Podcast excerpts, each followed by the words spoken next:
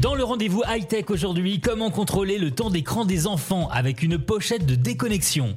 Cocorico, ce sont des Français qui ont inventé ça, ça s'appelle Pause. Et comment ça fonctionne? Dès que votre enfant n'utilise pas son smartphone, il le glisse dans la pochette. Cette pochette va comptabiliser le temps où le téléphone reste dans la pochette. Mais pourquoi votre ado voudrait-il faire ça? Eh bien, je vous explique. Plus votre enfant va laisser son smartphone dans la pochette, et plus il va accumuler des points. Et les parents vont voir le nombre de points sur une application sur le téléphone. Pas bête? Si on nos téléphones et qu'on se regardait dans les yeux pendant 10 secondes. Et c'est quoi ces points, allez-vous me dire? Eh bien ça peut être une sortie au ciné, un fast-food avec les copains, un cadeau, de l'argent de poche. Après c'est aux parents de choisir comment récompenser les enfants. Pose ton portable. Une autre solution, c'est inventé par les Américains. Ça s'appelle TechDen. C'est un coffre-fort numérique.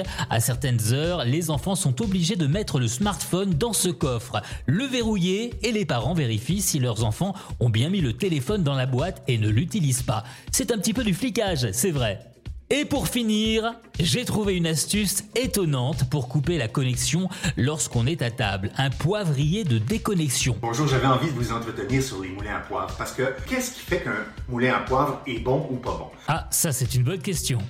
Dans la catégorie objet insolite, ce poivrier a pour nom Dolmio Pepper Hacker. C'est-à-dire que lorsqu'on dit à table les enfants, on fait un tour de poivrier et ça coupe le wifi de la maison, histoire de reconnecter la famille pour les discussions à table dans la vraie vie. Et bien sûr, il y a du poivre dans le poivrier, véridique. Les liens de tous ces produits sont sur 42info.fr en dessous du podcast et n'oubliez pas de partager ce podcast pour nous soutenir.